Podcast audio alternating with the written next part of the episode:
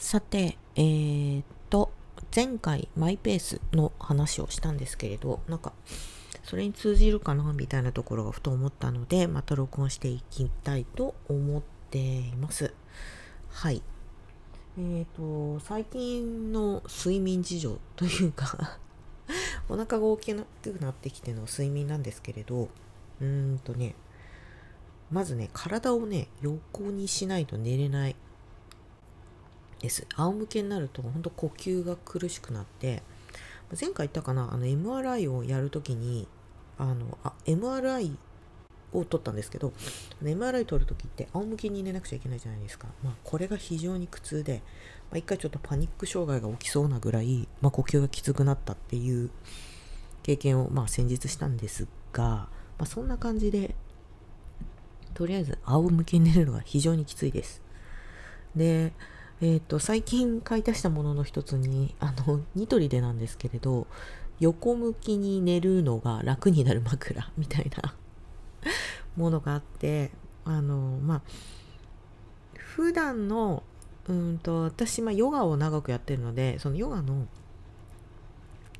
えっ、ー、と、アサナの一つの中に、最後、シャバーサナというところで、仰向けに寝て、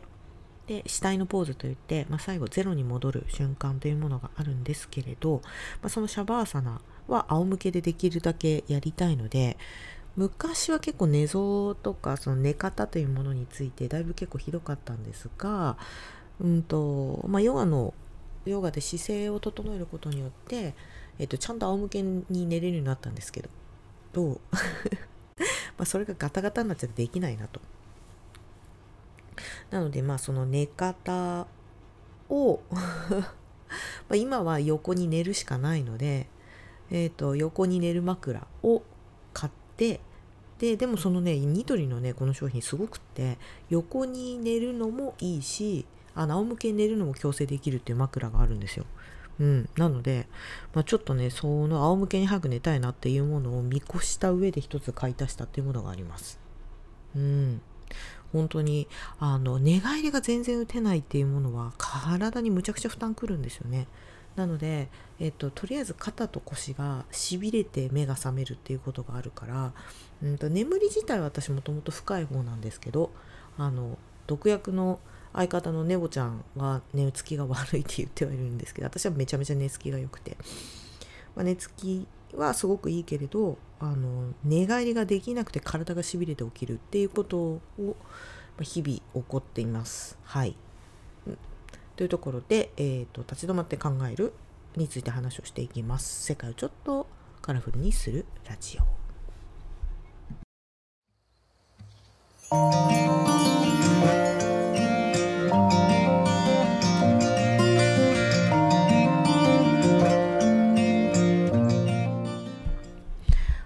っていうところ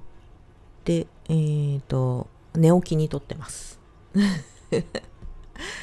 うん。あの、寝方の話はね、まあ、毒薬でも喋ってはいるんですけれど、うんと、ね、最近の睡眠サイクルはもともと睡眠自体は深い。そこは多分間違いない。結構目が覚めるからヤクルト2000読まなくても ヤクルト1000を飲まなくても 私は割と寝起きはいい方ではあるんですけれどうんと一回目が覚めるとなかなか眠れないなっていう。うん。多分妊娠してからちょっと睡眠も変わりましたね。まあその体が変わって寝つきがか寝つきん？体が変わって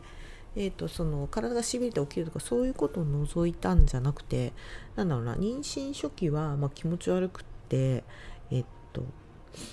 吐き座りっていうところでお腹が空くと気持ち悪いので目が覚める。で妊娠中期はもうなんだっけ早寝早起きみたいな感じで12時前になると眠くて朝起きると5時半みたいな。超健康な生活をしてると思ったら最近はもう私どっちかっていうと酔いっぱりなので1時とか2時前ぐらいまで起きててまあうんとなんだろうな。体がしびれるたびに起きるけれどトータルで6時間ぐらい寝てるみたいなことが多いですね。うん、でところどころにやっぱりちょっと昼寝を入れないともう今は体がきついのでえーと、思った以上にあなんかみんななんかすごい元気ですねってオンライン上で会う人にはよく言われるんだけれど実は結構昼間にちょこちょこと睡眠と昼寝を挟んでいて生活をしています、うん、そうしないとなんかね体が持たないって感じ。本当にあの妊婦眠いです。うん。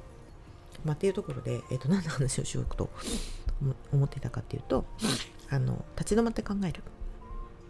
なんかねどっかの講演のタイトルみたいなんですけれどうーんとなんだろうなやっぱ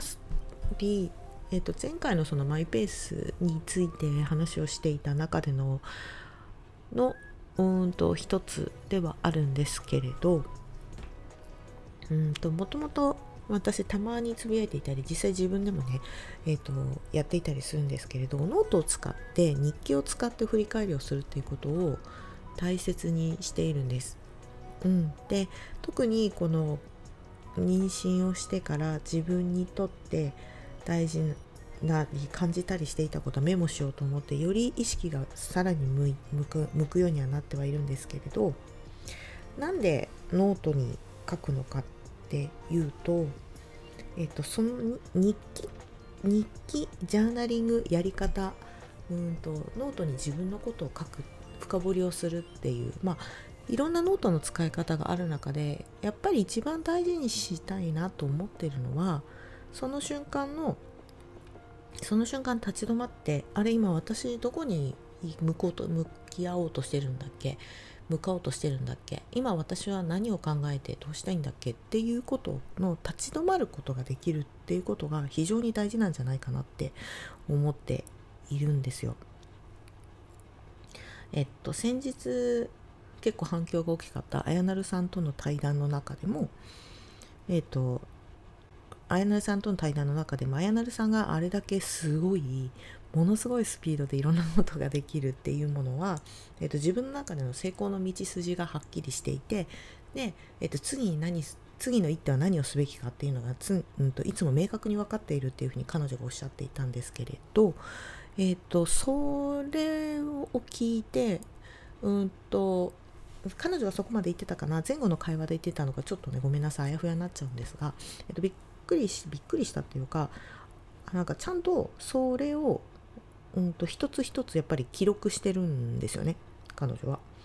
うん、あの人と話し合ったりとか簡単な打ち合わせの中でものすごいハイスピードで頭使いながらやっぱり一瞬立ち止まってあじゃあこれこうこうすればいいですねっていうので、まあ、それが彼女のすごい優秀だったり頭の良さだったりあの仕事ができるなとか羨ましいなという部分でもあるんですけれど、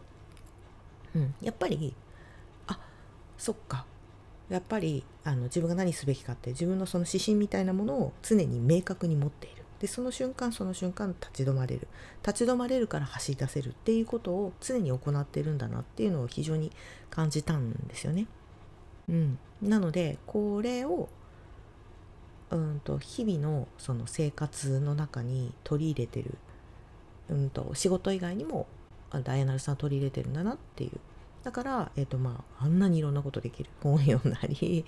もできるし、えーと、仕事もたくさんできるし音楽もできるしっていうこと。なのでやっぱり立ち止まるっていうことって非常に重要重要なんだなっていうのを彼女との対談を通して改めて感じたことなんですよね。うん、やっぱりなんだろうな。な何どうしても情報量が非常に多いしやりたいこともやらなきゃいけないこともやってみたいこともめちゃくちゃ多いじゃないですか。で常に何かにさらされているっていうこのご時世の中で頭も頭が結構ごちゃごちゃになっちゃうんですよね。で、うんと自分が何をしたいのか自分が何をすべきなのかどうありたいのかっていうこのまあ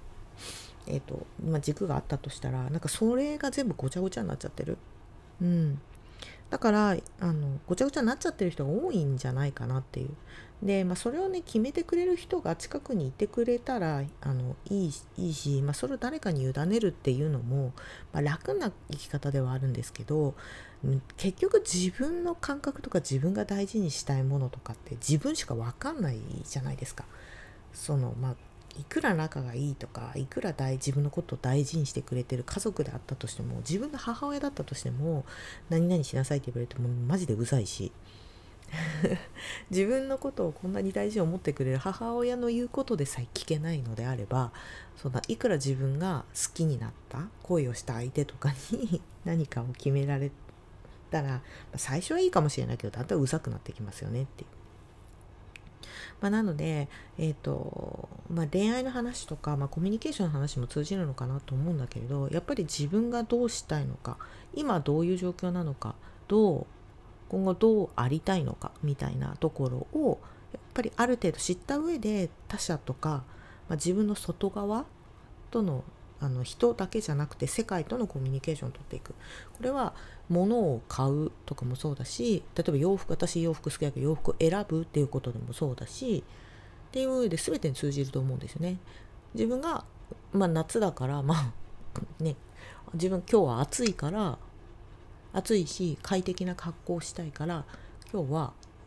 えーと、ワンピースを着る妊婦だしお腹の周りを、えーと、ゆるなるべく緩めながらでも暑くなくて楽ちんな格好したくてでもおしゃれで可愛くてみたいな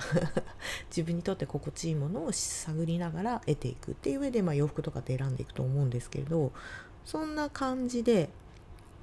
えっ、ー、とやっぱり自分のことを知らないとどっかに走り出せないんですよね。うん、だから立ち止まる時間が必要。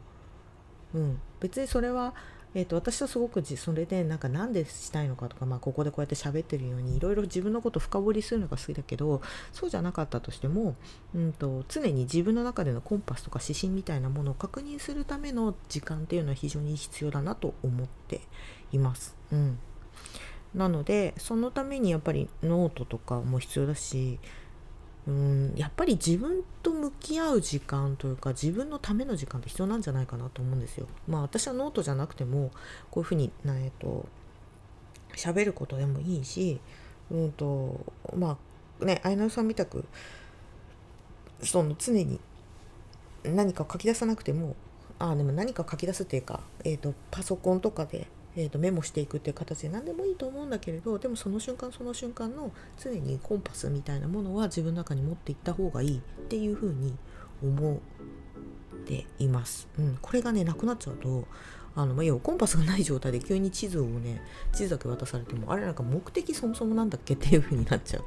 なので地図は持ってなんとなくこう場所とか周りの環境は分かるけれど行く方向が分からないからあのごちゃごちゃになっちゃう。っていうことが起こるんじゃないかなって思うんですよね。うん、でそう。でこの立ち止まって考えるっていうような癖が今のこの変化をしていく自分の体もそうだしまあまあ今世界もめちゃくちゃ変わってるじゃないですか。ねお金が えと円安になってるとか戦争が起こってるとかうんと物が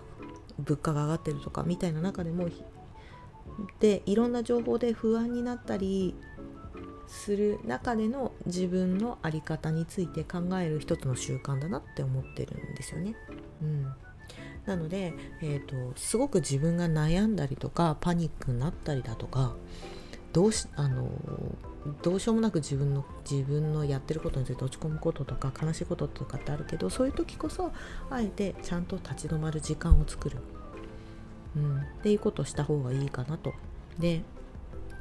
これがね習慣化するとあの自分の中での立ち止まる時間私の中ではそれはノートの時間なんですけどノートの時間が非常に大事になってくる。それが最優先事項になってくるんですよね。なので一日のどっかの中でまあ、私は今まだちょっと時間があるので1日1時間ぐらいやってるけれど本当に15分5分でもいいからそういう時間を自分のために取るっていうのは非常に大事なんじゃないかなって思ってます。はいっていうところでえ、ー、となんかごちゃごちゃ話しちゃったんですけれど睡眠と立ち止まって考えるの2つの話でした。はいお相手は沙織でした。